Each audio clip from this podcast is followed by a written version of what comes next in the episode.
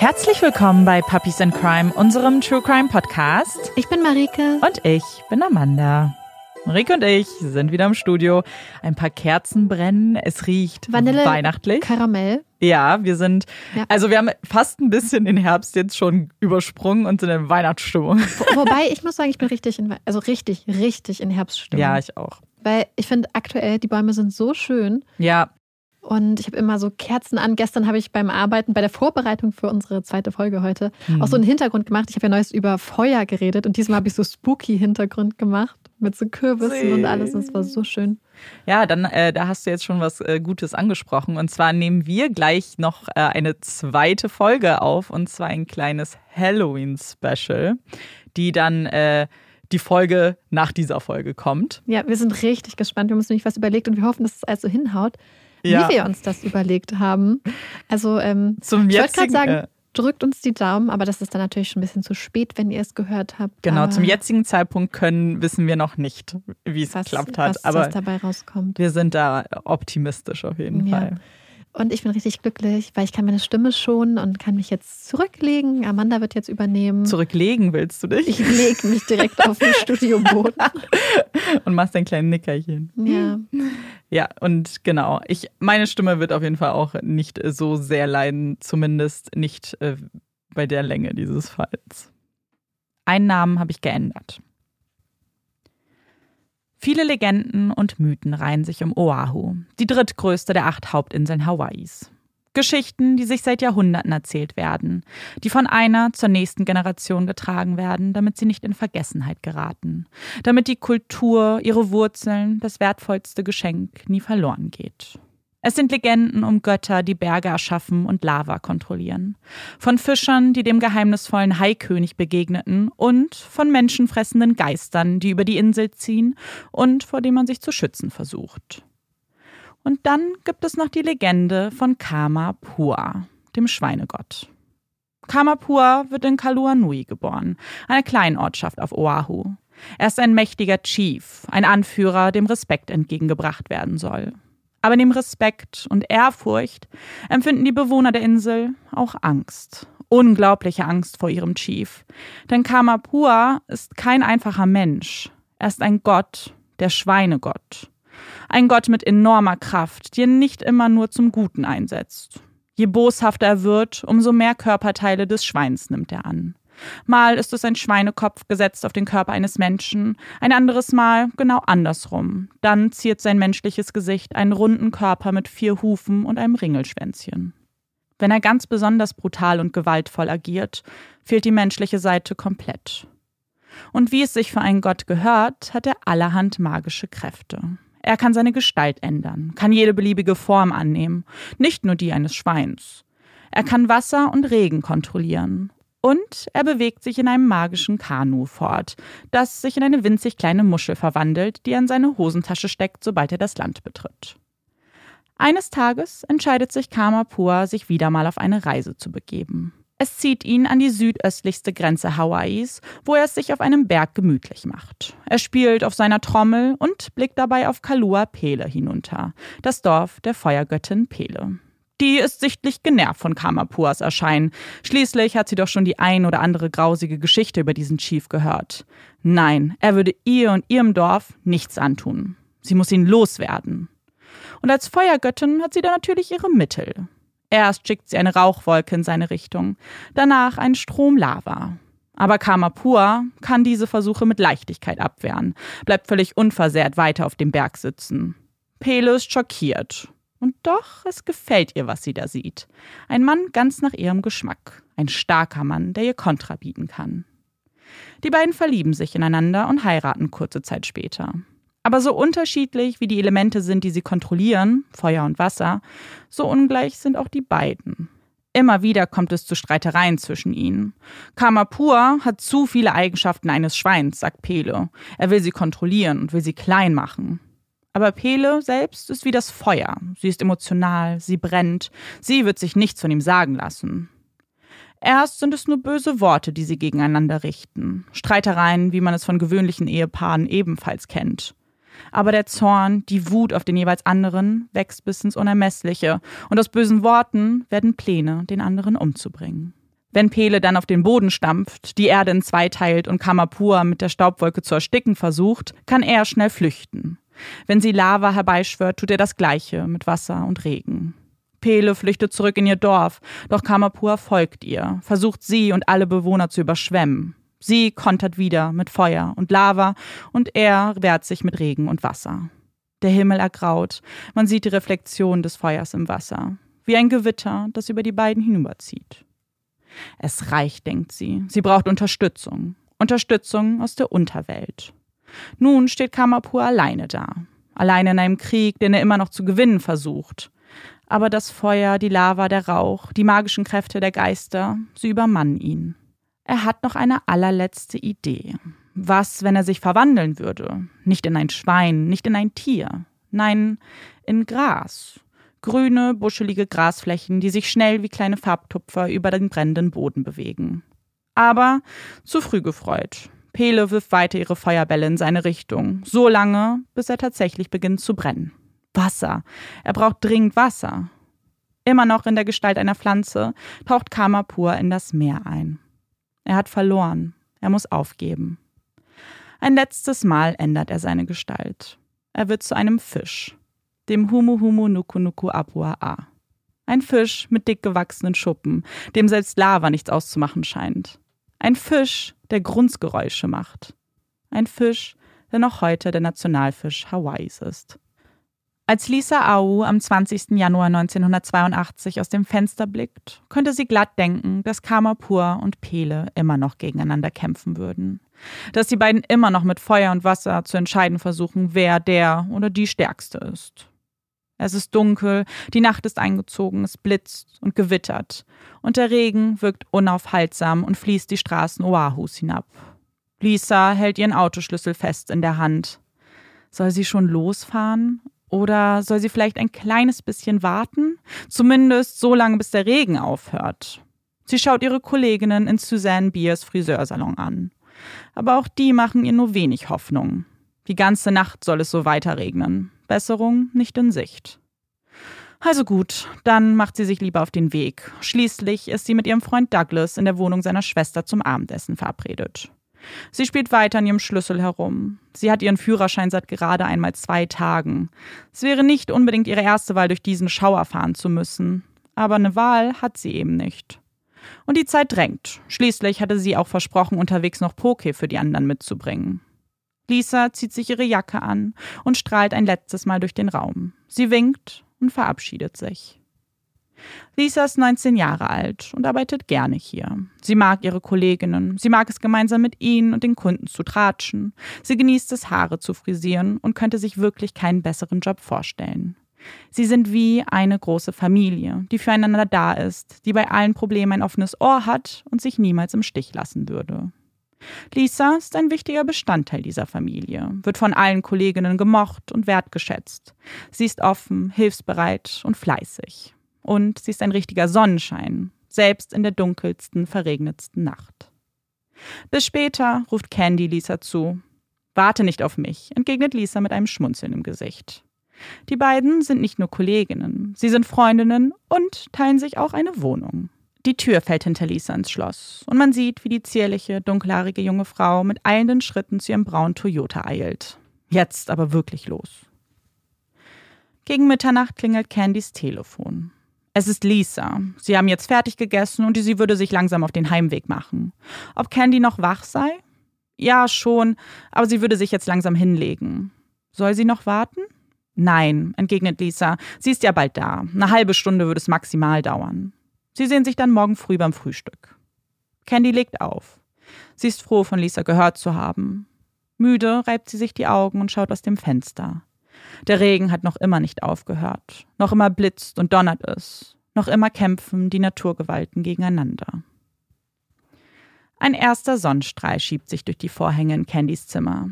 Nach Regen folgt Sonne. Das ist ein ungeschriebenes Gesetz auf Hawaii. Sie steht auf, öffnet das Fenster und atmet tief ein. Die Luft nach einem Gewitter ist so klar und rein. Sie hat eine ganz eigene Energie und Kraft. Candy schleicht vorsichtig in die Küche. Ob Lisa wohl schon wach ist? Ihre Schicht im Salon fangen die beiden immer zusammen an. Hoffentlich hat Lisa nicht verschlafen. Sie schaut sich um. Irgendwas ist seltsam. Lisas Schuhe stehen ja gar nicht hier. Lisa? ruft sie durch die kleine Wohnung. Stille. Lisa, ruft sie erneut. Aber wieder ist es nicht Lisas helle Stimme, die ihr entgegenklingt, sondern Stille. Candy ist verunsichert.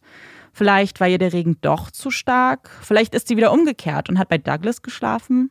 Sicherlich würde sie gleich im Salon auf sie warten. Aber als Candy die Tür des Salons öffnet und feststellt, dass Lisa nicht da ist, wird sie von einer unbeschreiblichen Angst übermannt. Lisa würde niemals nicht zur Arbeit erscheinen. Auf keinen Fall. Hektisch greift Candy zum Telefon. Erst ruft sie Lisas Eltern an, dann kontaktieren diese Douglas. Ob er etwas von Lisa gehört hat, ob sie bei ihm ist. Er verneint. Sie haben zu Abend gegessen, er ist zu seinem Studentenwohnheim gelaufen und Lisa hatte sich ins Auto gesetzt. Wir müssen sie suchen, pocht Candy. Was, wenn es einen Unfall gab? Was, wenn Lisa etwas zugestoßen ist? Sie mag sich gar nicht ausmalen, was alles passiert sein könnte. Freunde, Bekannte, Lisas Eltern und natürlich Douglas machen sich auf die Suche. Sie durchqueren die Insel, besuchen Shopping-Malls, sprechen mit ihren Freunden und Nachbarn. Aber von Lisa fehlt jede Spur. Douglas entscheidet, sich ins Auto zu setzen. Er würde Lisas Heimweg abfahren. Irgendwo hier muss es doch einen Hinweis auf ihren Verbleib geben.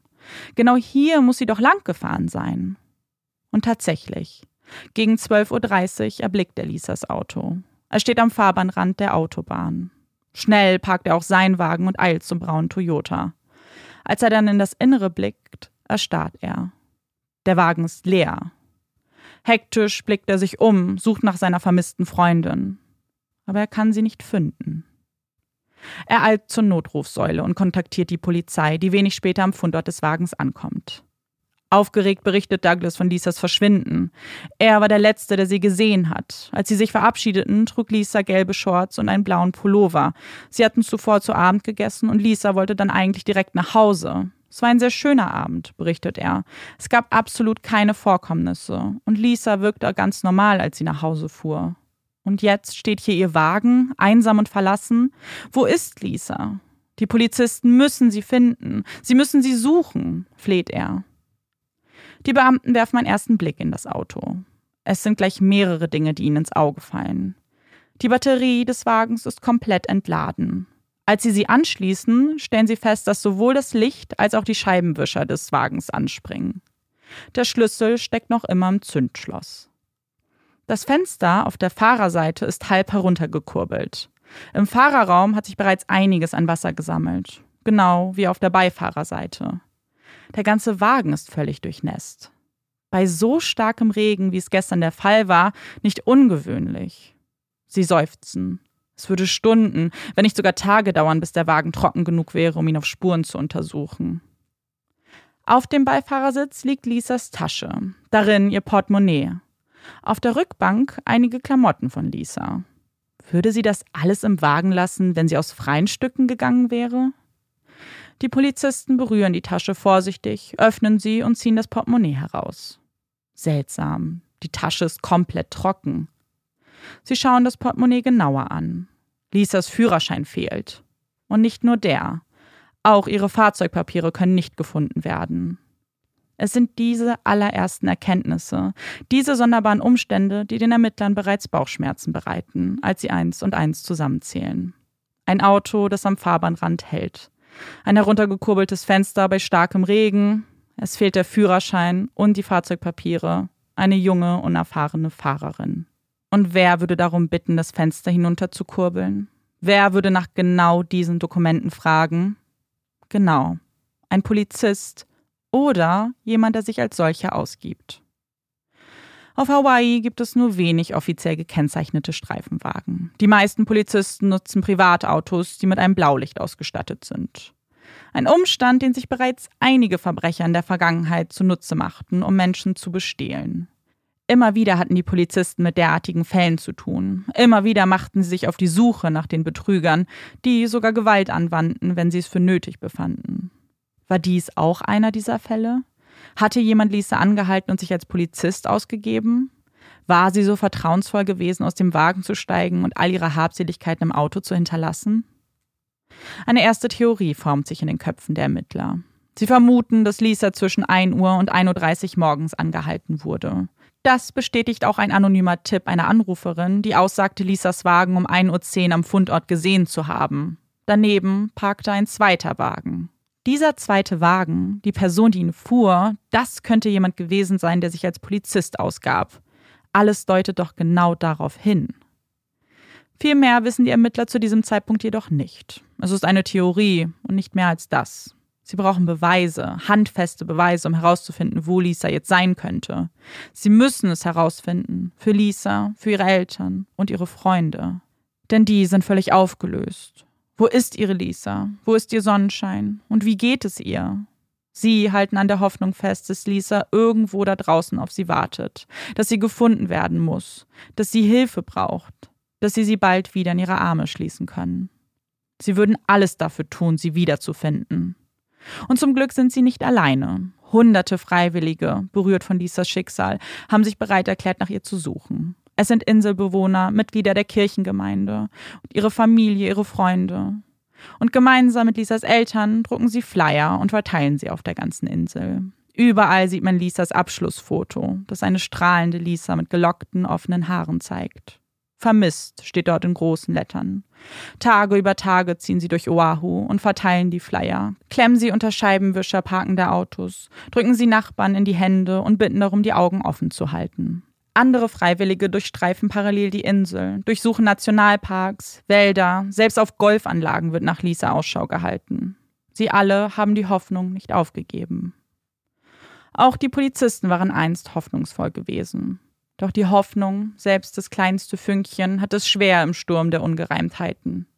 Als Lisas Wagen vollständig getrocknet ist und die Ermittler sich auf die Suche nach Fingerabdrücken und Spuren machen, müssen sie zu aller Enttäuschung feststellen, dass sie nichts, rein gar nichts finden. Der Wagen ist komplett sauber, wie ausgewischt. Kein einziger Fingerabdruck, keine Spuren, nicht das kleinste Staubkorn können sie sichern. Eine Sackgasse. Was nun? Gibt es denn keine Hinweise, was passiert sein könnte? Gibt es niemanden, der etwas weiß, der nach vorne treten würde, der ihnen helfen könnte, herauszufinden, was passiert ist? Und fast so, als ob man ihre Gebete erhört hätte, klingelt das Telefon auf dem Polizeirevier. Eine junge Frau berichtet von einem eher ungewöhnlichen Vorfall. Letzte Nacht sei sie Auto gefahren, immer entlang der Autobahn, als hinter ihr ein Wagen immer näher ranfuhr. Im Rückspiegel erblickte sie dann ein blaues Licht kleine blaue Lampen, die aus dem vorderen Teil des Wagens strahlten. Polizei. Eine Kontrolle, dachte sie. Zunächst wirkte auch alles ganz harmlos. Ein Polizist stieg aus, fragte sie nach ihrem Führerschein und begutachtete diesen. Dann nahm alles eine rasche Wendung. Sie soll doch mal aussteigen, befahl er ihr, und sich zu ihm in seinen Wagen setzen. Dann könnten sie gemeinsam ihren Führerschein kontrollieren. Auf keinen Fall. Niemals, dachte die Frau. Das ist doch keine einfache Kontrolle. Sie trat auf das Gaspedal und eilte davon. Der Wagen folgte ihr einen kurzen Augenblick, es gelang ihr jedoch, ihn abzuhängen. Im Telefonat kann die Frau sowohl den Mann als auch den Wagen sehr gut beschreiben. Der Mann ist weiß, circa 25 Jahre alt, hat ein Babyface, sagt sie, und spricht akzentfrei Englisch. Er hat dunkle Haare. Sein Wagen war weiß, eine amerikanische Marke. Die Ermittler horchen auf. Könnte es sein, dass auch dieser Mann Lisa angehalten hatte? Konnte Lisa vor ihm flüchten? Oder, Sie mögen es kaum aussprechen, ist es ihr nicht gelungen? Zehn Tage nach Lisas Verschwinden kann diese Frage mit Gewissheit beantwortet werden. Ganz egal, wer Lisa da angehalten hat, ganz egal, mit wem Lisa dort sprach. Sie konnte nicht flüchten. Sie konnte sich nicht retten. Zehn Tage nach ihrem Verschwinden wird Lisas nackte Leiche in einer Schlucht gefunden. Ihr Körper ist so stark verwest, dass seine Identifizierung an Ort und Stelle nicht möglich ist. Lisas Identität jedoch am folgenden Tag vom Gerichtsmediziner anhand ihres Gebisses bestätigt wird. Es ist Lisa. Es ist Lisas lebloser Körper, der da vor dem Arzt liegt. Die Ermittler durchsuchen jedes Fleckchen des Areals, in dem Lisa gefunden wurde. Jeden Stein drehen sie um, hinter jeden Busch blicken sie. Sie finden jedoch keine einzige Spur, nicht einmal ihre Kleidung können sie aufspüren. Sie sind immer noch ganz am Anfang ihrer Ermittlungen. Das Einzige, was sie wissen, ist, dass es nun kein Vermisstenfall mehr ist, sondern ein Mord. Und die Ermittlungen gestalten sich schwierig. Unzählige Fragen stellen sich den Ermittlern. Fragen, auf die es keine Antworten zu geben scheint. Warum liegt ihr Körper mehr als zehn Meilen von dem Fundort ihres Wagens entfernt? Wo ist ihre Kleidung? Warum trägt sie noch immer all ihren Schmuck, jedoch keins ihrer Kleidungsstücke? Und die wichtigste Frage, wie ist Lisa umgekommen?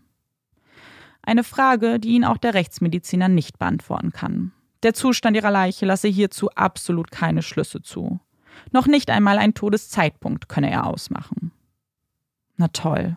Das bedeutet, sie wissen nicht, wann Lisa getötet wurde. Sie wissen nicht, wie der Täter es getan hat. Sie haben keine Zeugen, keine Verdächtigen, keine einzige Spur.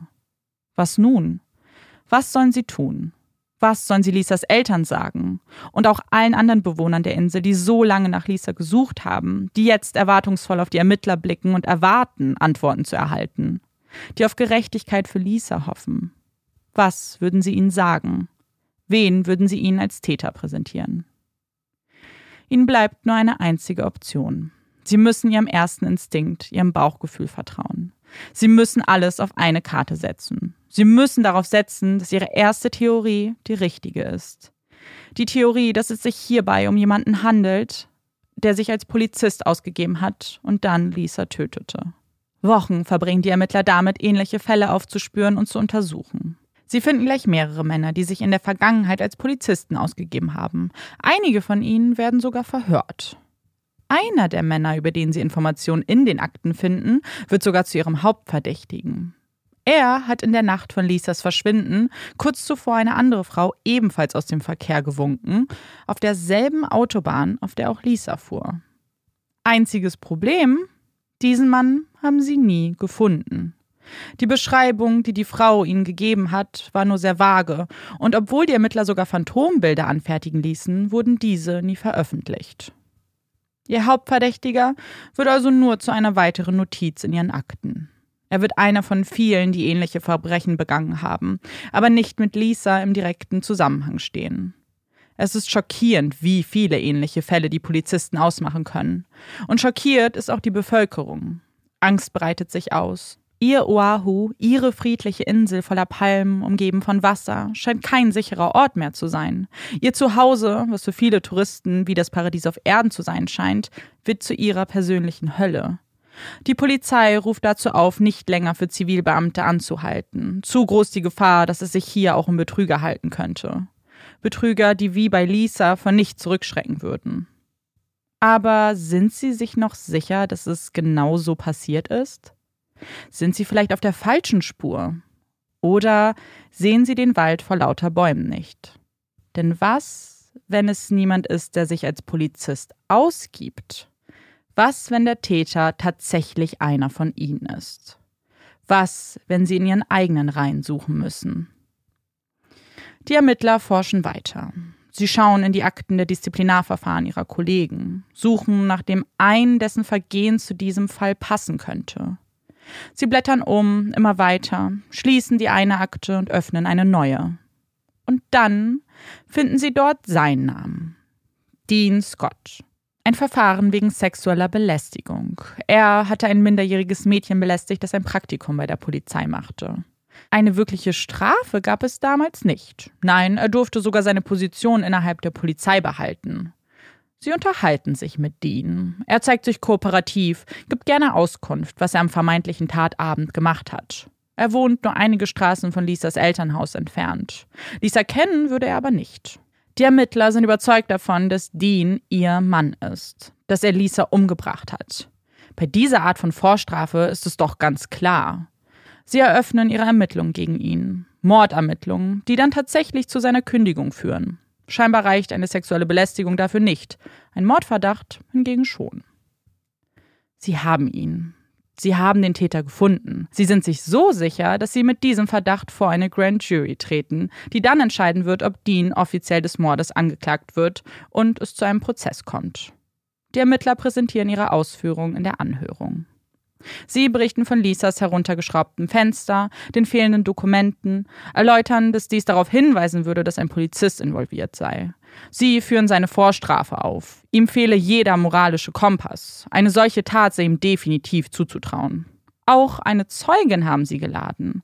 Es ist eine junge Frau, die, nachdem Dienstname geleakt wurde, sich an die Polizei wandte, weil er auch sie einmal nachts aus dem Straßenverkehr gezogen hatte.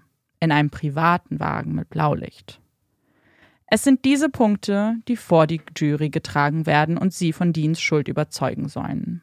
Nicht viele Punkte und keine Beweise, nur eine Theorie. Und das reicht nicht. Die Jury lehnt einen Prozess gegen Dean ab. Den Ermittlern sei es nicht gelungen, stichhaltige Beweise zu benennen. Nein, für sie wirkt es fast so, als ob er eine Art Sündenbock darstellen würde. Dass die Ermittler sich von dem Druck der Öffentlichkeit haben beeinflussen lassen und statt nach dem wirklichen Täter zu suchen, nur an einer schnellen Lösung interessiert waren. Und dass in dieser Aussage viel Wahrheit schlummert, würde sich in den darauffolgenden Jahren zeigen. Denn trotz fehlender Beweise, trotz dieser gescheiterten Anhörung, bleibt ihr Fokus weiterhin auf Dean. Drei Jahre lassen sie nicht locker. Drei Jahre ermitteln sie nur gegen ihn. Sie suchen und suchen nach Hinweisen, die gegen ihn sprechen, nur um dann, drei Jahre später, offiziell zu verkünden, dass sie nichts gefunden haben nicht gegen ihn und auch sonst gegen keinen anderen Polizisten. Sie haben drei Jahre vergeudet. Vielleicht ein ehrlicher Fehler ohne böse Absicht. Vielleicht waren sie sich einfach sicher gewesen, dachten wirklich, dass er es war. Es ist schwer daran zu glauben, wenn man beachtet, wie viele Fehler begangen wurden und wie viele Hinweise übersehen und ignoriert wurden. Hinweise, die jemand anders sehr wohl gesehen hat. Bert Cornell ein ehemaliger Polizist, der der Polizei aber den Rücken kehrte und als Privatermittler für Lisas Eltern arbeitet. Diese hatten schon sehr früh das Gefühl, dass sich die Polizei verrennt, dass sie weniger nach der richtigen Lösung suchen, sondern eine schnelle Lösung bevorzugen, um die Bevölkerung ruhig zu stimmen. Sie glaubten nicht an die Theorie des bösen Polizeimannes, erst recht nicht, nachdem sie herausgefunden haben, was man gegen ihn in der Hand hat. Nichts als heiße Luft. Also engagierten sie Bird, der ebenfalls seine Zweifel hatte.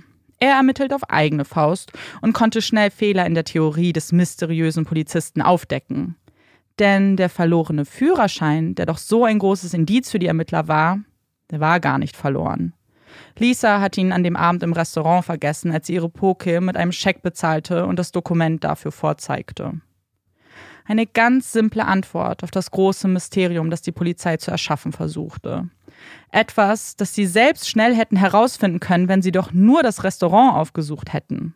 Eigentlich reine Routine, könnte man annehmen. Zumindest war sie das für Bird. Die Ermittler, die wohl schon zu diesem Zeitpunkt festgefahren waren, sahen darin scheinbar keine Notwendigkeit. Und das ist auch noch nicht alles. Es ist lediglich die Spitze des Eisberges an Versäumnissen, die Bird aufdeckt. Er sprach mit einem Security Guard einer Mall in der Nähe des Hauses, in dem Lisa und Douglas zu Abend aßen. Dieser sagte aus, dass er ein junges Paar, das auf die Beschreibung von Lisa Douglas passt, streiten hörte. Die Frau sei dann fortgefahren, der junge Mann sei kurz darauf ebenfalls in ein Auto gestiegen. Seltsam. Douglas hatte doch gesagt, er sei zu seinem Studentenwohnheim gelaufen. Und von einem Streit hat er ja auch gar nichts erwähnt. Später würde er zugeben, dass sich die beiden gestritten haben, er sich sogar von Lisa trennen wollte. Er wollte studieren, wollte sich ein anderes Leben aufbauen, und sie hatte kein Interesse daran. Für ihn waren das unüberbrückbare Differenzen. Eine weitere Zeugin, die in der Nacht Zeitung ausfuhr, berichtete von einem seltsamen Vorfall in der Nähe des Fundortes von Lisas Leiche. Dort hatte sie einen Mann und eine Frau in einem blauen Wagen gesehen. Sie fand es seltsam, weil die Frau einfach nur still da saß und als das Auto abbog, ihr Kopf einfach zur Seite kippte. Sie wirkte wie ohnmächtig. Kurz darauf stoppte der Mann und die Zeugin blickte ihm direkt ins Gesicht. Zunächst hatte sie sich nichts dabei gedacht, aber als sie dann von Lisas Verschwinden hörte, kontaktierte sie die Polizei und berichtete ihnen von den Beobachtungen. Man wimmelte sie ab, sagte ihr, man würde sich schon noch bei ihr melden. Aber niemand tat das. Niemand meldete sich bei ihr. Nein, stattdessen rief sie immer wieder an, um sich nach dem Ermittlungsstand zu erkundigen und erhielt keine Auskunft. Die Ermittler wussten also von diesen Beobachtungen. Sie wussten von dem Streit, wussten von der Zeugin. Und doch, sie entschieden sich, einem Phantom hinterherzujagen. Einem Mann in Polizeiuniform, der drei Jahre später offiziell ausgeschlossen werden konnte, der diese Tat nicht begangen hat. Und das ist nicht nur der einzige Fehler des Teams. Auch die Autopsie wirft einige Fragen auf. Denn die Aufzeichnungen haben gezeigt, dass man ihren Körper nicht einmal gesäubert hat. Überall war Schmutz, Blätter, Dreck. Und dann noch diese ungewöhnliche Aussage, dass es keinerlei Hinweise auf die Todesart gibt. Ein zweiter Experte, der sieben Jahre später mit den Unterlagen betraut wurde, glaubt, dass man sehr wohl anhand des Schädels und des Kiefers zumindest Vermutungen äußern könnte.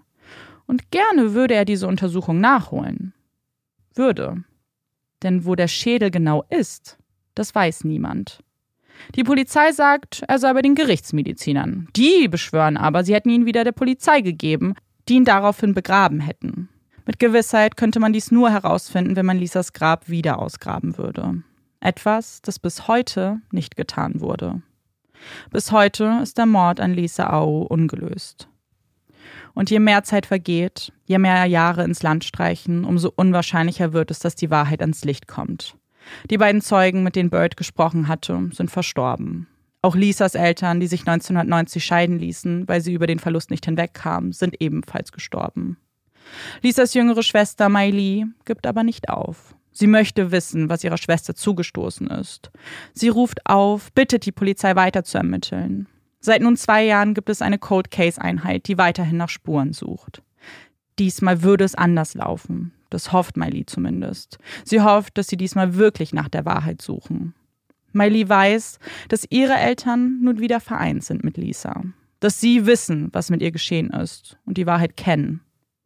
Aber nun ist es an der Zeit, dass auch die Lebenden die Wahrheit erfahren. Das ist sehr frustrierend. Amanda hat mir gerade, ich habe sie gerade schon kurz mit ein paar Fragen gelöchert, hat gesagt, dass sie Gott sei Dank noch ein paar weitere Informationen hat. Deswegen bin ich jetzt erstmal gespannt. Ja, Informationen müssen wir, glaube ich, in Anführungszeichen setzen. Das sind eher Theorien. Und ich muss sagen, der Fall ist ja ungelöst. Und ich finde auch nicht unbedingt, dass es ein Fall ist, der sich jetzt wahnsinnig dafür anbietet, irgendwie Theorien zu suchen, weil man so wenig hat, womit man überhaupt arbeiten kann, weil, muss ich schon sagen, relativ wenig ermittelt wurde, aber auch wenig gefunden wurde. Also man hat natürlich auch keine Spuren gefunden, keine DNA, keine Fingerabdrücke, nichts. Und ich habe aber euch mal zusammengefasst, was so, die, was so die drei gängigsten Theorien sind, was eventuell passiert sein könnte, auch wenn die sehr vage formuliert sind. Und vielleicht können wir mal gucken, was wir so denken, wie wahrscheinlich das ist. Also die erste ist, äh, dass die, die Person ähm, eine unbekannte Person ist. Dass es eine Crime of Opportunity war, also eine, ähm, eine Tat, die durch die gegebenen, Gegebenheit halt motiviert war. Also dass es nicht jemand ist, der es jetzt direkt auf Lisa abgesehen hat, und das, da gibt es unterschiedliche Szenarien. Zum einen ähm, gibt es die, die Idee, dass einfach jemand unterwegs war mit einer bösen Intention und Lisa vielleicht wirklich rechts rangefahren ist, weil ihr das mit dem Regen zu viel war, weil sie vielleicht einfach pausieren wollte. Vielleicht gab es eine Panne, auch nicht unbedingt im klassischen Sinne, weil man wusste ja, der Wagen war intakt, aber eine Panne in dem Sinn, dass sie sich vielleicht einfach nicht mehr zugetraut hat und einfach unsicher war. Wir dürfen nicht vergessen, sie hatte ihren Führerschein seit zwei Tagen und kennt sich dementsprechend einfach auch vielleicht nicht so gut aus. Und dass irgendjemand sie gesehen hat auf einer Straße, die zu dem Zeitpunkt natürlich auch nicht sehr stark befahren war, weil es sehr spät war und es eben wahnsinnig geregnet hat.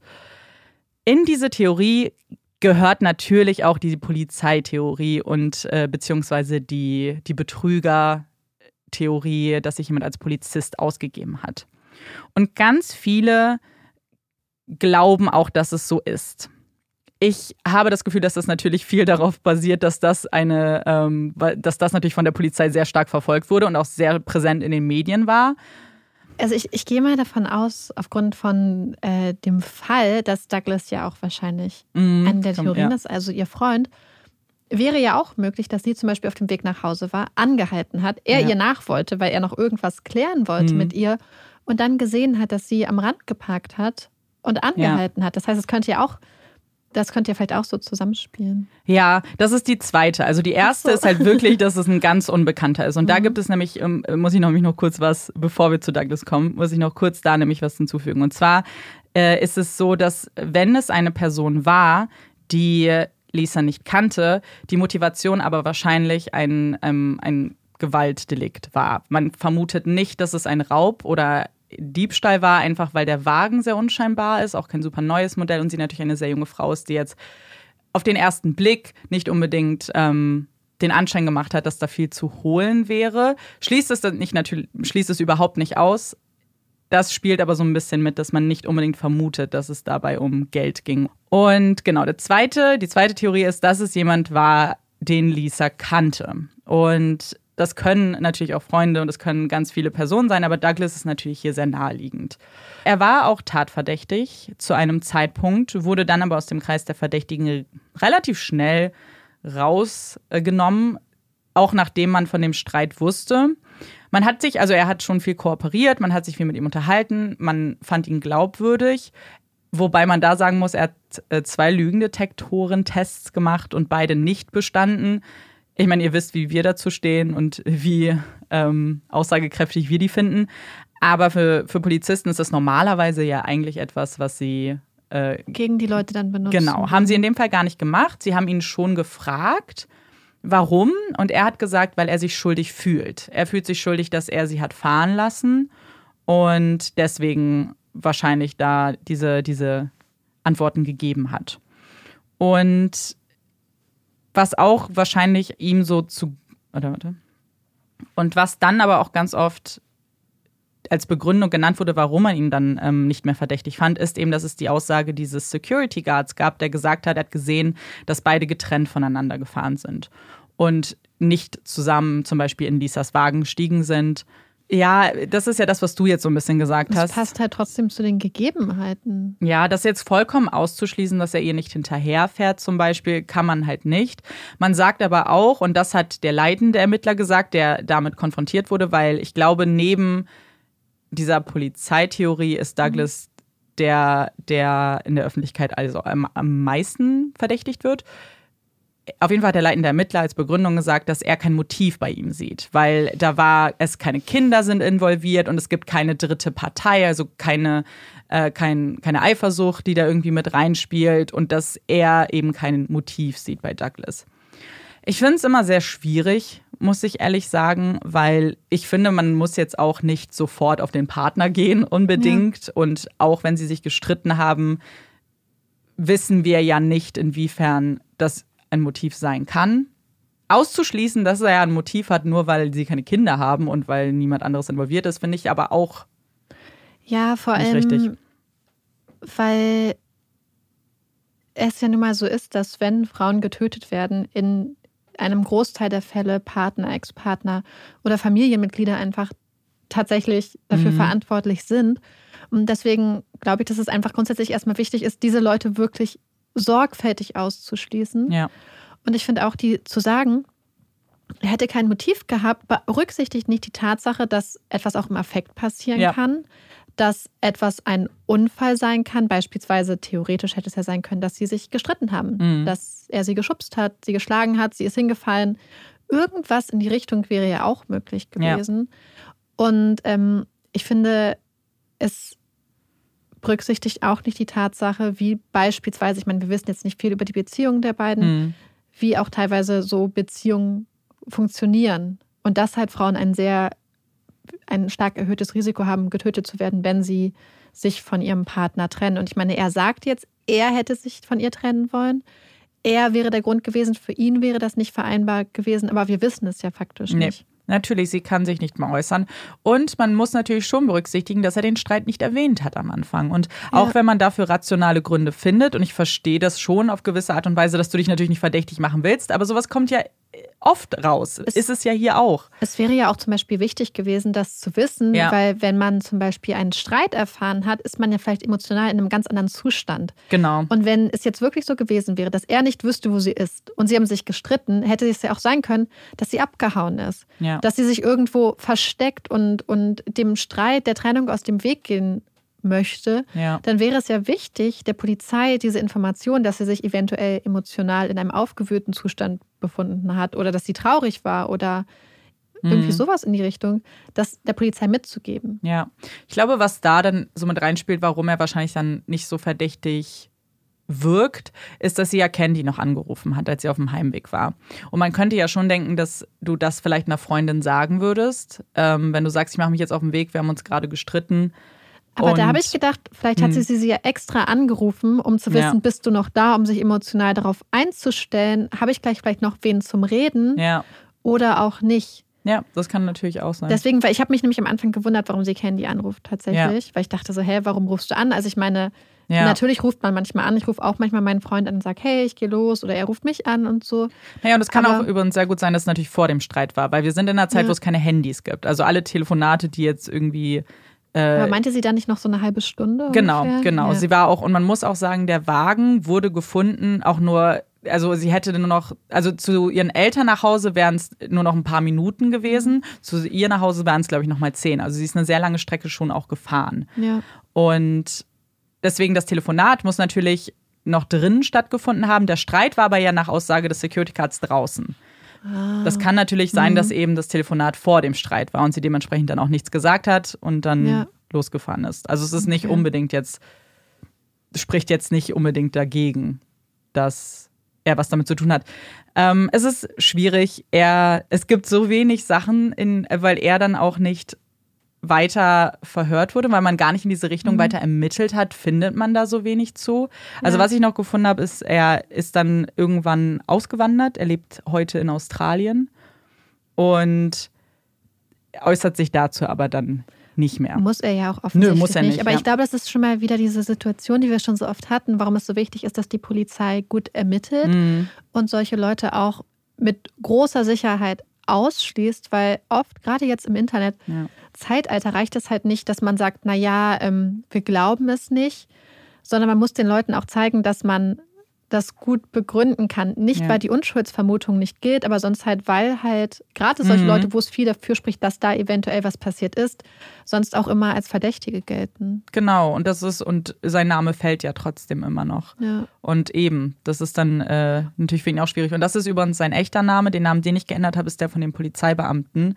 Kommen wir aber zu etwas, was einer Theorie, die vielleicht ganz spannend ist. Und da bin ich gespannt, ähm, was ihr sagt und ob ihr euch vielleicht dafür noch ein bisschen mehr interessiert. Denn es gibt einen Serienmörder, der sein Unwesen auf Oahu getrieben hat. Und zwar ist das der Honolulu Strangler. Vielleicht habt ihr von dem schon gehört. Ähm, er hat von 1985 bis 86 äh, fünf Frauen im Alter zwischen 17 und 36 getötet. Das ist drei Jahre bevor sie, äh, bevor Lisa getötet wurde. Das sind aber auch die einzigen Frauen, die ihm direkt zugeordnet wurden. Man kennt aber seine Identität nicht bis heute. Bedeutet, es kann noch sehr viele andere Opfer geben. Und wir wissen, auch wenn wir uns in der Vergangenheit mal mit Serientätern beschäftigt haben, dann wissen wir ja, wie schwierig das ist und wie groß da der, dieser Graubereich ist. Und gerade bei diesen fünf Frauen ist es sehr spannend, weil man eben seine Identität nie herausfinden konnte, es sehr wenig Beweise gab und die Verbrechen, ich sag's jetzt mal, ähm, sehr äh, gut geplant waren und dementsprechend war man, also sieht man ja daran, dass er auch nicht geschnappt wurde. Ähm, bedeutet, vielleicht gab es eine Zeit, in der eben auch schon Frauen ermordet wurden. Ja, davor. Und ähm, was war denn der MO, also der Modus operandi von diesem Strangler? Weil ich würde ja davon mhm. ausgehen, dass er seine Opfer stranguliert ja, hat. Er. Während ja der, diese zweite Untersuchung von der Leiche darauf, also zumindest hat es sich so angehört, als ob mhm. aufgrund des Schädels und des Kiefers vielleicht genau. eher von irgendeiner stumpfen Gewalteinwirkung oder so ausgegangen? Na, man, nee, also ähm, man könnte es untersuchen, um da zumindest Hinweise darauf ah, zu finden. Okay. Das hat man aber nie gemacht. Mhm. Und als man es dann also machen quasi wollte. Der Schädel zeigt Anzeichen. Nein, man weiß gar nichts. Ach so. Man weiß überhaupt nichts über, den, über die Todesursache. Und das ist ja was so komisch ist, weil die Experten, die das dann gesehen haben, den Autopsiebericht, haben nicht verstanden, warum. Warum man nicht wenigstens den, den Schädel und den Kiefer mal genauer angeguckt hat um Und warum wollten Vermutung. die spezifisch dann auf den Schädel und den Kiefer? Weil zum Beispiel dann könnte man ja auch sonst sagen, genau. die Luftröhre hätte man ja. sich genauer angucken müssen. Also es gibt bestimmte Verfahren, in denen du es halt sehen kannst am Schädel und am Kiefer. Also das Problem ist, das ist halt alles so super theoretisch. Mhm. Weil sie, es gibt einen Experten, der sich da hingesetzt hat, der die Unterlagen hatte und gesagt hat, auch schon zu damaliger Zeit hätte man nach gewissen Dingen schauen können und da spielt der Schädel und der Kiefer eine große Rolle. Ah, okay. Er hat einfach gesagt, genau. anhand des Schädels und des Kiefers hätte man vielleicht auch schon viel ausschließen genau, können. Genau, genau. Dass man, dass man zumindest hätte eine Vermutung äußern können, mhm. die es ja nicht mehr gibt. Bei ihr weiß man ja überhaupt nicht, was die mhm. Todesursache ist, was, was ja. den meisten Experten da auch sehr komisch vorkommt. Und genau, das ist aber etwas, was übrigens auch nicht ausgeschlossen werden kann, dass man sich das nochmal anschaut, auch mit den aktuellen Möglichkeiten, die wir auch mhm. haben. Dafür ist ja auch ja. die Cold Case Einheit da. Auch hier sehr mhm. theoretisch. Wenn man den Schädel denn hätte. Genau, wenn man denn wüsste, wo der Schädel ist. Ich kann einfach nicht glauben, wie oft es passiert, oder zumindest auch in den Fällen, die wir haben, dass Schädel, das Beweismittel, mhm. Leichen, also oder Leichenteile einfach verschwinden. Ja, total. Das äh, hat mich Weil auch Weil es auch so respektlos ist. Wenn ich mir vorstellen würde, dass man einen Angehörigen oder eine Angehörige verliert und am Schluss wird einem erzählt, ja, wir haben den Schädel verlegt. Ja, total. Wahrscheinlich. A, wie viele Schädel liegen bei euch rum? Mhm. Und B, wie kann das sein? Der Schädel gehört zur Leiche und ich finde, dass ja. Angehörige ein Anrecht darauf haben, wenn möglich, ihre Angehörigen richtig zu bestatten. Das ja. ist für viele Menschen so unglaublich wichtig. Mhm. Und dass dann einfach gesagt wird, ja, wir haben es zurückgegeben, ach, wir haben es doch nicht zurückgegeben, das, ja. das finde ich, fand ich unglaublich erschreckend an dem Fall. Total. Und, und man könnte es ja dann irgendwie nachvollziehen, wenn es dann halt super äh, akribische Untersuchungen gab und deswegen vielleicht, aber hier wurde ja gar nichts untersucht. Ja. Also warum jetzt genau? Vor allem, warum wurde der Kopf entfernt? Ja, um, um es zu theoretisch Weil haben sie ja theoretisch haben sie nicht. nicht. Gemacht. Vielleicht haben sie ihn da auch schon verlegt. Wir mhm. konnten es deswegen nicht machen. Das ja. ist, ja. Aber das, das finde ich sehr interessant mit dem mhm. Hawaii Stranger. Also es gibt Honolulu. Honolulu. Der Fall ist generell sehr spannend, deswegen vielleicht, wenn ihr Interesse habt, würde ich den nochmal machen, weil es gibt einen sehr starken Verdächtigen. Ich möchte noch nicht spoilern. Also vieles, ähm, es gibt viele Indizien, die in seine Richtung zeigen aber äh, derzeit auch keine aktiven Ermittlungen. Also es ist offiziell ein ungelöster Fall auch. Also ich kann es schon mal sagen, sagen ich habe Amanda gerade schon ja. den Daumen hochgegeben. Ich würde mir das total wünschen, insbesondere ja. jetzt mit dem Fall noch im Hinterkopf, weil ich glaube, dann kann man vielleicht noch mhm. mehr auch Parallelen sehen oder ja. auch nicht. Bitte, bitte. Ja, könnt ihr ja auch mal da sagen, ob ihr jetzt, äh, ob ihr da Interesse hättet. Das wäre sehr cool. Ja, und auf jeden Fall wird er aber auch genannt und könnte eben, sie könnte eins seiner früheren mhm. Opfer sein. Was halt, was natürlich Hand in Hand geht mit diesem ersten Fall, dass es jemand Unbekanntes war, der die Gelegenheit genutzt hat, dass da eben eine schutzlose junge Frau im Regen ist, mit einem Wagen, mit dem sie vielleicht nicht so unfall, ja, sehr sicher umgehen mhm. kann. Was ich nochmal kurz ansprechen müsste, was ich ganz interessant mhm. fand, ist auch die Tatsache, dass die Polizei tatsächlich lieber in den eigenen Reihen ermittelt, als in alle Richtungen. Ja. Das fand ich bei dem Fall total interessant, weil wir haben ja oft eher das gegenteilige Spiel, sage ich jetzt mal in Anführungsstrichen, ja. wo das eher auch manchmal unterlassen wird. Und dass sie hier eher auch bereit sind, in die Öffentlichkeit zu gehen und drei Jahre lang ähm, jemanden zu verfolgen und einen mhm. Fall für die Grand Jury zu tragen, wo es wirklich keine Beweise und nicht mal Indizien, finde ich. Nee, also für mich nee, waren das nicht mal Indizien gibt. Ähm, das fand ich sehr, sehr interessant. Ja, und man darf auch wirklich nicht unterschätzen, wie problematisch das für diesen Fall ist, weil nicht nur wurde, wurden drei Jahre wirklich mehr oder weniger vergeudet und Ressourcen verschwendet, sondern äh, auch die Anhörung selbst hat ganz viele andere Ermittler und ähm, auch Staatsanwälte und Anwältinnen abgeschreckt weil viele dann gesagt haben, und weil die Öffentlichkeit das natürlich alles mitbekommen hat. Und der Druck der Öffentlichkeit immer größer wurde und viele gesagt haben, okay, jetzt können wir es uns nicht nochmal erlauben, jemand falschen, also sie war, sie dachten ja, sie hätten ja. den richtigen, aber für uns offensichtlich und jetzt auch äh, offiziell bestätigt den falschen vor eine Grand Jury getragen zu haben. Und dass viele wohl einfach danach unsicher waren. Und es mhm, ist auch nicht klar, ob sie es dann nochmal gemacht hätten. Und das darf man ja, das darf man wirklich nicht vergessen, weil das natürlich dann schon problematisch ist, wenn du vielleicht doch einen ganz guten ähm, Riecher irgendwo hast oder eine gute Idee hast und dann dich vielleicht nicht traust, weil du schon einmal gesehen hast, so okay. Wobei auch, ja, ich, ich, hab, ich habe nicht verstanden, wie so sie sich jetzt so auf ihn festgefahren haben, weil sie, es ist, worüber wir schon so oft in anderen Folgen gesprochen haben, sie hatten eine Theorie und haben sich ihren Täter passend zur Theorie ja, gesucht. Und haben halt auch alternative äh, Indizien ignoriert. Genau. Genau, und gerade dann Indizien, die ja gar keine mehr waren, wie dieser verschwundene Führerschein, ja, genau, der nicht ich, genau, haben, also ich weiß nicht, es ist, es ist dann so schlimm, weil natürlich ihre Eltern gestorben sind, ohne wirklich die Wahrheit zu kennen. Ihre Schwester lebt immer noch und kennt ihre, weil die haben, glaube ich, zwölf Jahre Altersunterschied. Also sie war halt wirklich noch ein kleines Kind und sie kennt ihre Schwester eigentlich fast gar nicht und nur von Erzählungen. Und sie eigentlich kennt sie nur, ähm, wie die Schwester umgekommen ist. Und ähm, will natürlich schon dann auch wissen, was passiert ist. Und ja, je länger man wartet, umso unwahrscheinlicher wird es. Und man muss auch sagen, dass jetzt die Aussagen der Zeugen, also des Zeugen und der Zeugin, die gestorben sind, auch eigentlich nicht mehr benutzt werden können, weil es nur noch Hearsay ist, also weil es nicht mehr ihre direkten Aussagen gibt. Ja. Bedeutet, wenn man selbst irgendwann nochmal ermittelt, und also beziehungsweise es wird ja jetzt ermittelt, dann wird es sehr schwer, da einen richtigen Fall aufzubauen. Ja, das ist halt unglaublich frustrierend. Eine Sache, die noch so eine Sache, warum ich mhm. das auch so krass fand, ist die Tatsache, du hast ja erzählt, dass es diese wenigen ähm, Polizeiwagen gab und dass ja. Leute in ihren echten Autos unterwegs sind, beziehungsweise in ihren zivilen privaten Autos. Und dass dann gesagt wurde, hey, wenn ihr angehalten werdet von einem Polizeiauto, einem vermeintlichen Polizeiauto, bitte haltet nicht an. Ja. Und zwar erinnert das ja total an Nachrichten, die jetzt vor ungefähr drei Wochen in Großbritannien ganz groß die Runde gemacht haben und ganz große Wellen geschlagen haben. Vielen von euch wird ja der Name Sarah Everett was sagen. Das ist eine junge Frau, die von einem Polizisten ermordet wurde. Er hatte ja quasi vorgegeben, soweit ich weiß, sie festzunehmen ja. und sie anschließend ermordet. Und jetzt hat Scotland Yard eine neue Strategie rausgegeben, wie man Frauen vor genau solchen Vorfällen schützen soll.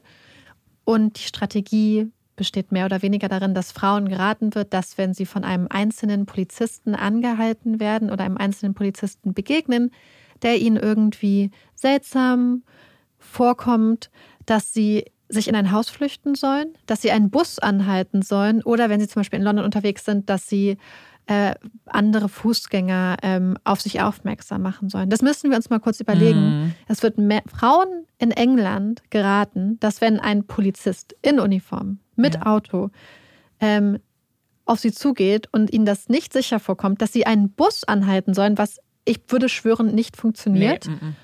Oder in, sich in ein Haus retten müssen. Das heißt, die Polizei warnt Frauen mehr oder weniger indirekt davor, ihren eigenen Beamten zu trauen und sie sollen sich stattdessen an andere Fußgänger wenden oder sich in fremde Häuser flüchten oder einen Bus anhalten. Und das ist ihre Strategie. Das heißt, statt dafür zu sorgen, dass die Leute, die bei der Polizei arbeiten, auf jeden Fall sicher sind, ja. was man natürlich nie zu 100 Prozent ausschließen kann, wird jetzt Frauen gesagt, hey, im Zweifelsfall könnt ihr einem einzelnen Polizisten nicht vertrauen und ihr müsst ja. euch vor dem Polizisten retten.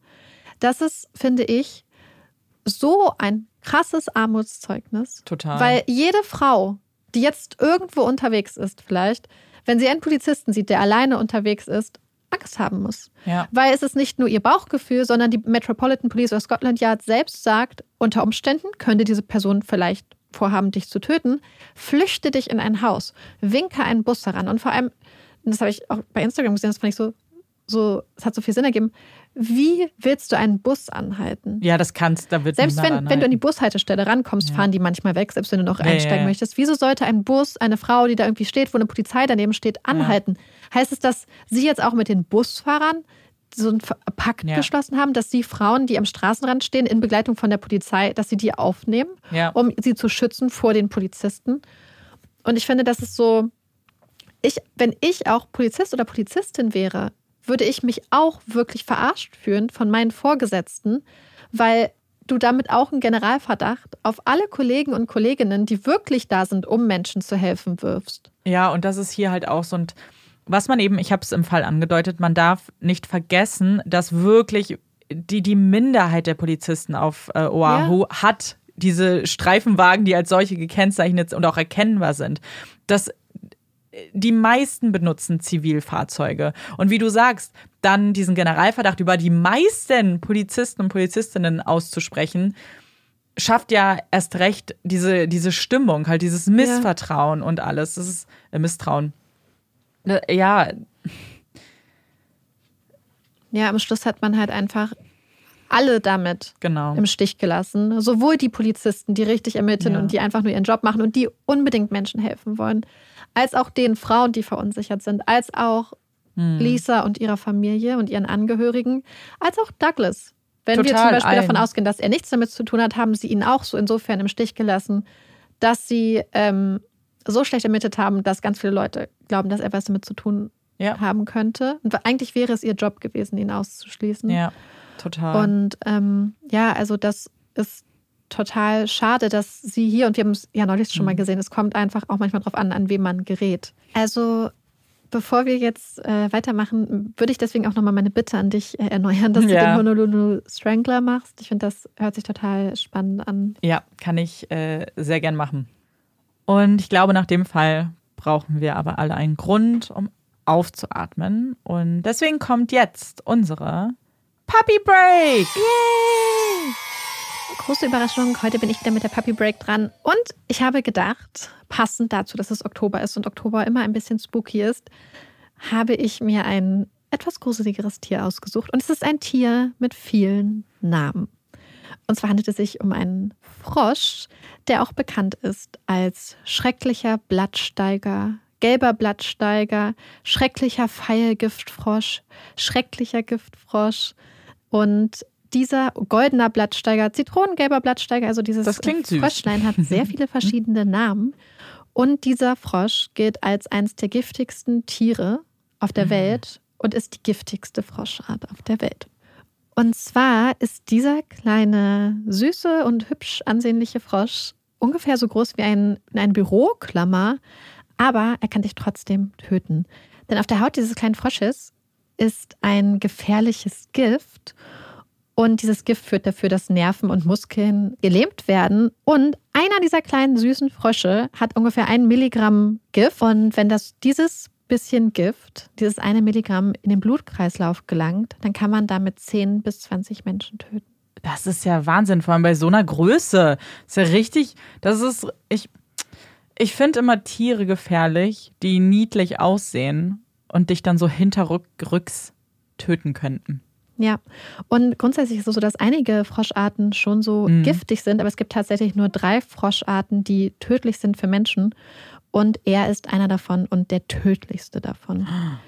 Ja, ich habe gedacht, das ist ähm, ein bisschen gruselig. Stell dir ja. mal vor, du fasst da einfach rauf. Und nur um das mal zu verdeutlichen, so quasi, man geht davon aus, dass so, ja. ich glaube, so ein bis zwei Salzkörner an Gift von diesem Frosch reichen.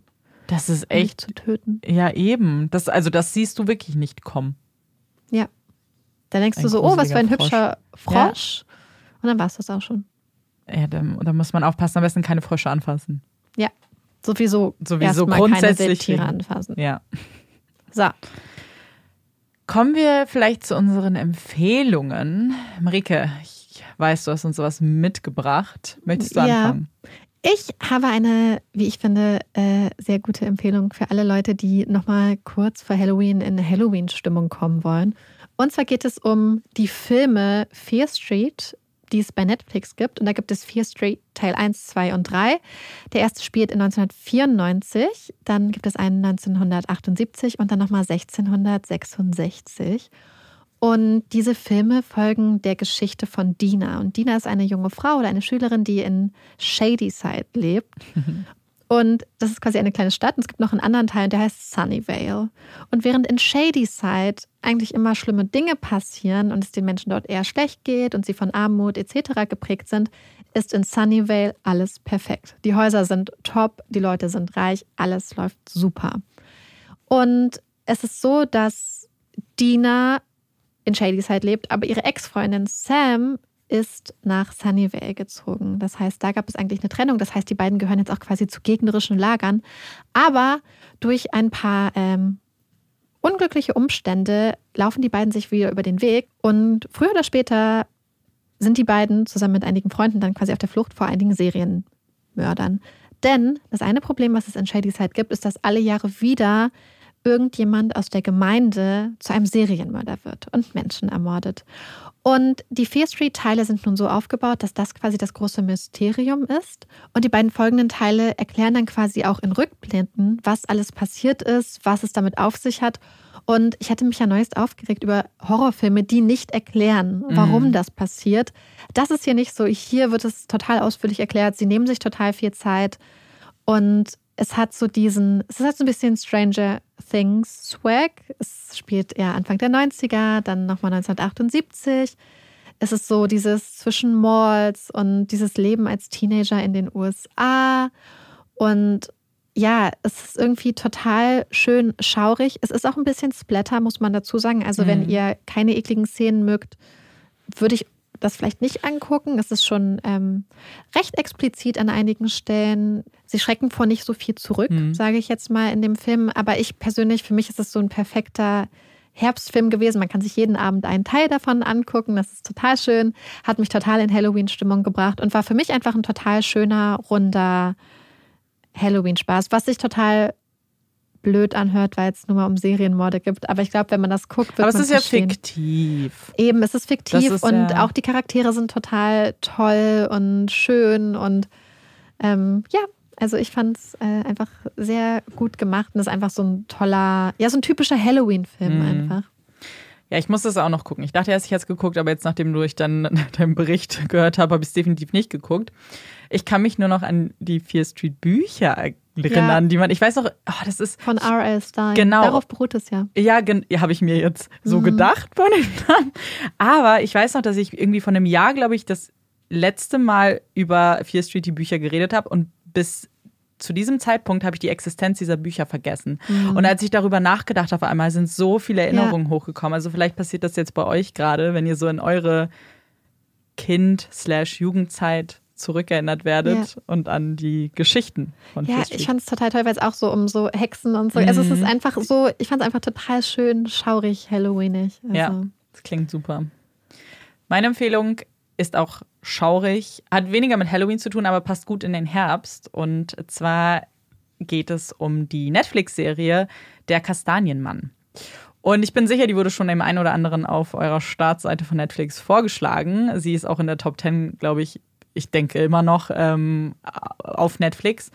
Und es ist eine Serie, in der eine, eine Thriller-Serie, Krimiserie, Mystery, in der es um den Kastanienmann geht. Das ist ein Mann, der äh, sein Unwesen treibt und Frauen tötet auf sehr brutale Art und Weise. Also auch hier eine kleine Warnung, wenn euch explizite Gewalt, Blut und so weiter Probleme bereiten, dann ist das vielleicht auch nicht eure Serie unbedingt. Und geht auch so um die Frage, wer ist es und welche Motivation treibt diese Person an. Es ist eine sehr düstere Serie, es passt sehr in den Herbst. Ich meine, es geht um Kastanienmänner, äh, die an den Tatorten hinterlassen Männchen. werden, Männchen. Und ich fand's, äh, ich fand's sehr gut. Ich fand's sehr herbstlich. Es ist gruselig und man fiebert so ein bisschen mit. Und die Auflösung fand ich auch ganz gut dem kann ich mich nur anschließen. Ich glaube, wir hatten das sogar am gleichen Wochenende ja. geguckt, wenn ich mich recht erinnere. Es ist wirklich perfekt für, wenn man sich so einkuscheln möchte mhm. und was Düsteres gucken möchte und sich so ein paar Kerzen anmacht. Ja, genau. Ich glaube, wir haben ziemlich gute Empfehlung für so diesen Herbst, mhm. weil deine ist so, wenn man so ein bisschen was Gedrückteres haben möchte, was so ernst ist. Ja. Und super spannend. Und meins ist eher so für die heitere Halloween-Spooky-Horror. Ja. Äh, und beides Crew. blutig. Ja. So, und jetzt geht's weiter mit den Hot Takes. Amanda hat einen Hot Take, wir haben nämlich gerade eine Pause gemacht und mussten uns erstmal Hot Takes überlegen. Ja, normalerweise fehlen uns die Serien manchmal. Jetzt war ja. irgendwie so ein Hot Take Blackout. Also, und mir ist was eingefallen. Ich habe ein bisschen an Herbst gedacht und an äh, andere äh, Aktivitäten. Und erstmal hör mir zu.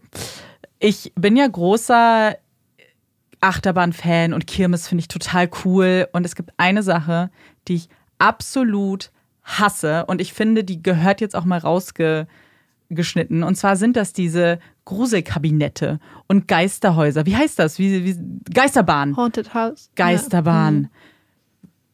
Wer geht gerne in eine Geisterbahn? Wem macht Geisterbahn Spaß? Wie schlimm sind diese Erschrecker, wenn es wirkliche echte Erschrecker gibt. Das ist nicht lustig. Das macht keinen Spaß. Also du hast davor Angst. Ich habe davor Angst. Ah, aber ist doch cool. Nein, wir, nein. Hä? Ich habe. Nee.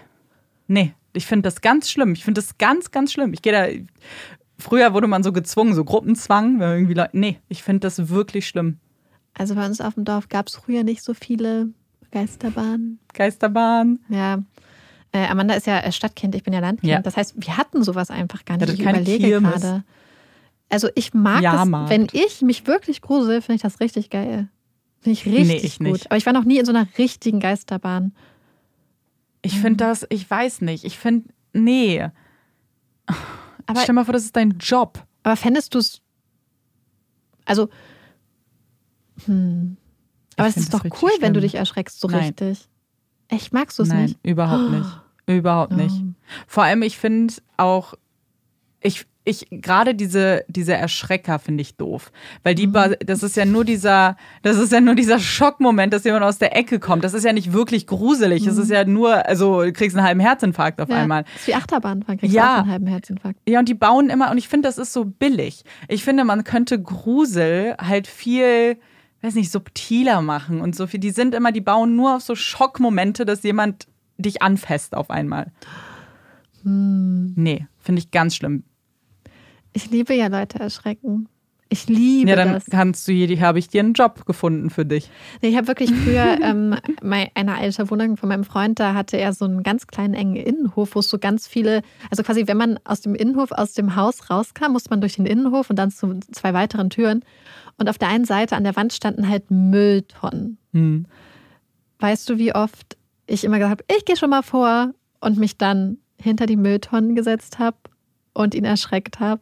Irgendwann hätte Und ich dir die Mülltonne dann dagegen. Böseste und es tut mir auch ein bisschen leid im Nachhinein, wobei er hat dann im Nachhinein Mhm. auch immer gelacht. Er hat ja immer so ein bisschen Angst vor Hunden gehabt und ich sage jetzt ein bisschen, das war sehr große Mhm. Angst. Und ich habe manchmal habe ich mich da so versteckt, so, so klein Nee. gemacht und dann habe ich gebellt und bin wie so ein Hund.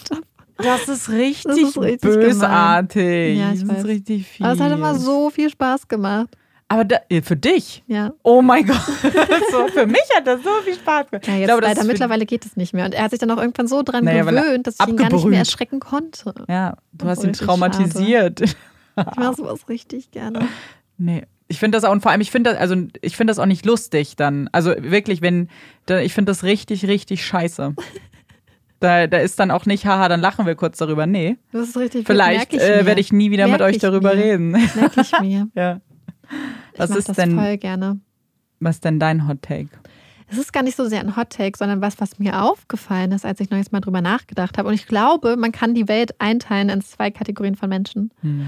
Es gibt einmal die Menschen, die Fotos von sich und anderen Menschen und Familienmitgliedern aufhängen oder rumstehen haben und denen, wozu ich gehöre, die einfach keine Fotos haben in der Wohnung. So gar keine. Weil ich, ich fand das früher immer total cool, wenn, wenn man so zu Leuten gekommen ist damals und die hatten so voll viele Fotos irgendwie so rumstehen und, und weißt du, so diese kleinen Fotoautomaten-Dinge und so. Und ich fand das immer total cool und dann auch so Fotowände und so. Ich habe es nie Hm. gemacht. Und ich habe ich hab jetzt aktuell ein, eine Karte im Regal stehen von einer Freundin, die geheiratet hat, was sehr, sehr schön ist. Aber das war's auch. Sonst habe ich einfach keine Fotos. Ich hatte mal, glaube ich, ganz kurze Zeit ein paar Fotos an der Mhm. Tür. Aber ich, ich habe einfach nie Fotos. Das Ding ist, ich finde es schon, ich hatte eigentlich bis jetzt immer Fotos, auch hängen, richtig. Äh, jetzt bin ich einfach nur lazy und habe das nicht gemacht bislang. Aber ich finde es eigentlich voll schön. Dann hast du immer so Leute, die du gern hast um dich herum. Ich finde das auch schön. So bei meinen Eltern zum Beispiel, Ja. im Wohnzimmer haben die Fotos und auch so von meinen Nichten, als die Ja, klein genau. waren. Das war so Ja. niedlich, ich fand es so niedlich. Oder auch so, als, als wir noch Kinder waren und so. Und ich finde das auch voll schön. Aber irgendwie, Dich interessiert das ich weiß nicht. nicht, ich, hab, ich mag gerne, ich liebe es so, so richtig schöne Bilder zum Beispiel an der Mhm. Wand zu haben und so, aber keine Fotos. Hm. Ja. Was das jetzt über dich wohl aus? Ja, das frage ich mich halt. Deswegen will ich das wissen. Ja, wie das ist, weil wir hatten ja letzte Woche übrigens den Hot Tag mit den analogen bzw. Ja, digitalen und da müssen wir auch kurz noch was dazu sagen.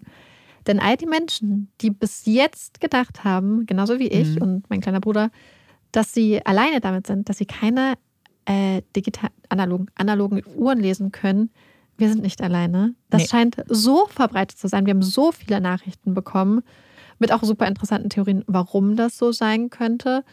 Und deswegen kann ich euch alle beruhigen. Wenn ihr auch die Zeit auf runden Uhren ausrechnen müsst, wenn ihr damit auch Probleme habt, ihr seid nicht alleine, ihr seid in bester Gesellschaft. bei einigen von uns scheint es einfach auch nicht mit dem Alter zu kommen. Ich glaube, irgendwer hat auch geschrieben, dass sie oder er ge darauf hm. gewartet hat, dass es irgendwie mit dem Alter kommt oder so. Nee. Nein. Das, das hätte ich aber auch gar nicht gedacht. Ich hätte wirklich ja. entweder man macht Ich hatte das immer gedacht. Echt, ich hatte dass immer da gedacht, dass ich irgendwann so alt bin, dass mhm. das halt funktioniert. Ja, das, also, da haben uns wirklich sehr viele Leute zugeschrieben. Ja.